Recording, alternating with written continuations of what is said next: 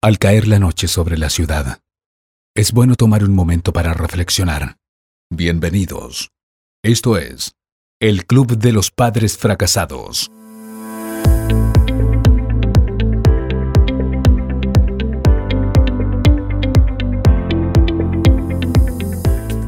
Hola, ¿cómo están, queridísima comunidad? Qué bueno poder estar nuevamente juntos. Ya han pasado siete días de nuestro último podcast, Mis hijos y sus reproches. Y quiero agradecer a todos aquellos que por ahí nos mandan un mensaje, nos, escriben o el correo electrónico o ahí en las redes sociales dándonos un feedback. Ponía yo el otro día en mi Facebook que hay gente que por ahí se ofende, le molesta, le duele el título. Y la verdad es que es un poco esa la idea, ¿no? De que podamos pensar juntos un poco más allá de lo que solemos pensar, salirnos un poco de la caja. Y el otro día alguien me escribía, y quiero compartirlo con todos ustedes, un lindo mensaje hablando acerca de lo que le provoca o lo que ella piensa que provoca el título y por qué a veces pensamos como pensamos. Y dice así, buenos días, escuché el último podcast que envió. La gente que se enoja es porque se identifica con ese título y no lo soporta. Yo creo que todos los días fracasamos en algún aspecto como padres y de ahí hay que buscar mejorar o usar ese fracaso para crecer como padre. No es fácil la paternidad.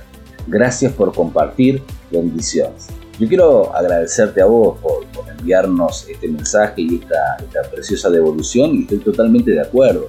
A veces el título es un poco provocador, pero lo que busca es que pensemos fuera de la caja. Así que sean bienvenidos aquellos que están contentos y aquellos que les molesta si esto nos lleva a reflexionar y sobre todo a mejorar en nuestro desafío de la paternidad.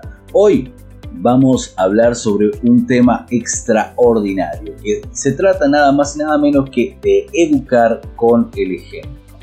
Alguien dijo que educar es tratar de sacar lo mejor del otro, inspirarlo para que el otro crezca y sea cada vez mejor. Yo estoy convencido que educar es un acto genuino de amor. Un padre que educa a un hijo es un padre que ama a un hijo.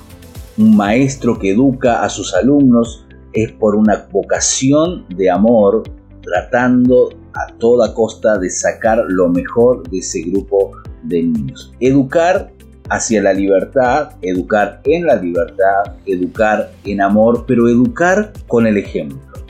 Y de eso vamos a hablar hoy, de cómo educar con el ejemplo, la importancia de educar con el ejemplo, que es dentro de los diferentes estilos de crianza, estilos educativos, educar con el ejemplo, educar con autoridad presente es el que nos va a llevar a tener mejores resultados. Así que sin más preámbulo te doy la bienvenida al podcast número 7.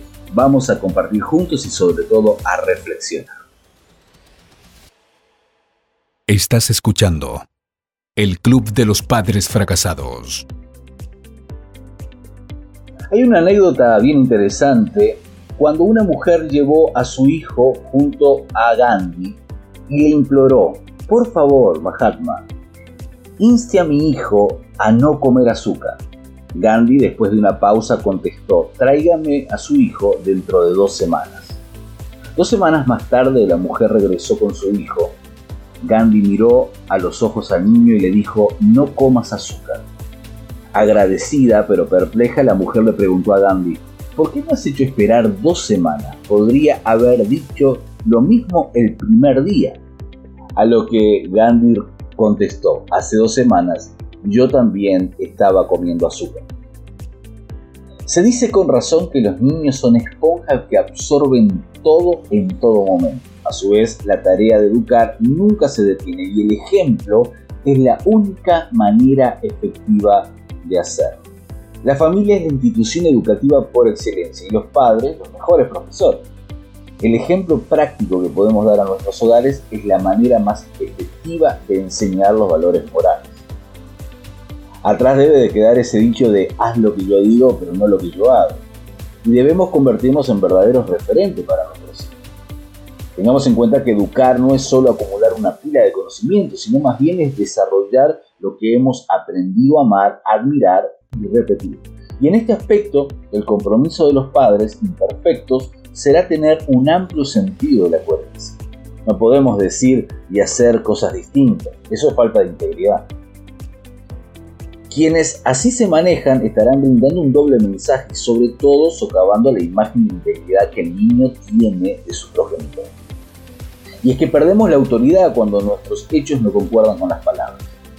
Y el libro de Proverbios, capítulo 20, verso 7, dice, camina en su integridad el justo, sus hijos son dichosos después de él. Según una encuesta que se realizó en la Argentina, solo el 3.7 de los encuestados están de acuerdo con el castigo físico como método de enseñanza, pero la realidad refleja que el 54.4% de los niños entre 2 y 4 años reciben castigos físicos. Entonces, ahí vemos en datos fehacientes el doble discurso. No estamos de acuerdo, pero lo hacemos. Y esta falta de criterio es la que está llevando a socavar los valores morales en nuestra vida. Por eso es importante que enseñemos a nuestros hijos con el ejemplo. Si queremos que nuestros hijos sean responsables, hemos de mostrar nosotros como padres responsabilidad. Si queremos enseñarle a nuestros hijos que lo primero es Dios, Dios ha de ser lo primero para nosotros. Porque nuestros hijos están absorbiendo todos los ejemplos que vamos. Ellos nos observan al caminar y caminan como nosotros. Ahora, de nosotros, sus padres, ellos van a aprender cómo relacionarse con los demás. La manera en que nosotros tratamos a los demás, la manera en la que hablamos acerca de los demás, hasta la forma en la que elegimos a nuestros amigos y tratamos a los desconocidos es una enseñanza. Ellos están absorbiendo todo. De nosotros también ellos van a aprender a ser optimistas o pesimistas que nos vivimos quejando todo el día, pues no nos asombre que mañana nuestros hijos también se quejen absolutamente de todo. Yo me quejo todos los santos días por levantarme para ir a trabajar. Obviamente mis hijos se estarán quejando para ir a la escuela, porque es el ejemplo que yo les estoy dando. De nosotros los padres, ellos van a aprender a valorar las imperfecciones. Ellos aprenderán de nosotros la manera en que guiamos con las imperfecciones de la vida y con los errores propios y ajenos. Porque si las imperfecciones nos frustran, nos desalientan, si los fracasos nos hacen abandonar, eso le estaremos enseñando a nuestros hijos. De nosotros también los padres, ellos van a aprender a disfrutar la vida o no. Alguien dijo que la adultez es una invitación. Y yo me pongo a pensar que a veces nosotros queremos que nuestros hijos se casen, pero cuando nuestros hijos ven nuestros matrimonios, y dudan un poco, porque si eso es lo que les espera en el futuro, por ahí quizás nunca quieran llegar a ese futuro. Nosotros tenemos que aprender a disfrutar nosotros la vida para poder enseñarle a nuestros hijos a disfrutarla también. Es urgente que enseñemos a nuestros hijos a disfrutar de los instantes y los momentos que la vida nos ofrece. Y es, y es interesante con esto, porque parece que Recién cuando estamos entrando en la curva de la tercera edad, comenzamos a entender que la vida son momentos y hay que disfrutar cada momento y que el tiempo es un recurso no renovable. Pero qué importante es que aprendamos a disfrutar de cada instante de la vida, porque nuestros hijos aprenderán exactamente lo mismo a través de un poderoso ejemplo. De nosotros también van a aprender a ser generosos, consigo mismo y con los demás cada vez que dejamos una propina, por ejemplo, a alguien que nos sirve en un restaurante, le estamos dando una lección de generosidad que nuestros hijos tienen que aprender y aprenderán de seguro. El valor del trabajo, el valor del esfuerzo, también se aprende en casa. Mostrarles la importancia de esforzarse cada día por alcanzar los sueños, la dignidad que brinda el trabajo, los beneficios de una profesión, no importa lo cansado que nos encontremos, demostrarle a nuestros hijos que estamos agradecidos por tener un trabajo con que mantener nuestra casa. Todo esto es el poder del ejemplo. Y es ahí el gran desafío, porque si fuera tan fácil como simplemente gritar o escribir cuatro o cinco axiomas en la heladera o en la pared para que ellos lo sigan, pero en realidad nuestros hijos aprenden por el modelo de imitación. Y entonces ahí está el desafío, donde nos sentimos fracasados y decimos, bueno, pero yo no soy tan buen ejemplo o necesito cambiar esto y lo otro. Y la buena noticia es que nunca es tarde para cambiar. Sobre todo cuando tenemos el motor de tener a niños que están mirando nuestra conducta y que a la larga van a terminar imitando la manera en que nosotros resolvemos los conflictos. Estás escuchando el Club de los Padres Fracasados. Si vos y yo nos ponemos a analizar acerca de cómo será la característica de las últimas generaciones, el egoísmo será predominante y además de eso una falta de carácter. Y cuando hablamos de carácter no estamos hablando de aquel que se pone con la fuerza o con el enojo, estamos hablando de aquellos que tengan templanza, criterio, buena conducta, manera asertiva de hacer las cosas. Por eso, si nosotros nos dedicamos a mostrarles con el ejemplo cómo accionar y reaccionar de manera correcta, lo que vamos a hacer es formar en nuestros hijos un carácter sólido.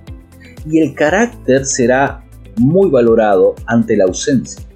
Habrá tan poca gente en el mundo laboral con un carácter firme que pueda soportar la presión, que pueda ser asertivo, que maneje sus emociones, que sea inteligente a la hora de reaccionar. Que si aparece alguien que ha aprendido por medio del ejemplo en el hogar cómo manejar las situaciones de tensión, esas personas tendrán mayores posibilidades que otros. En un mundo tan egocéntrico, las personas con carácter firme van a ser un hallazgo. Aquellos que puedan desprenderse de sus motivaciones personales y tener la templanza de soportar la falta de carácter del otro serán tesoros invaluables.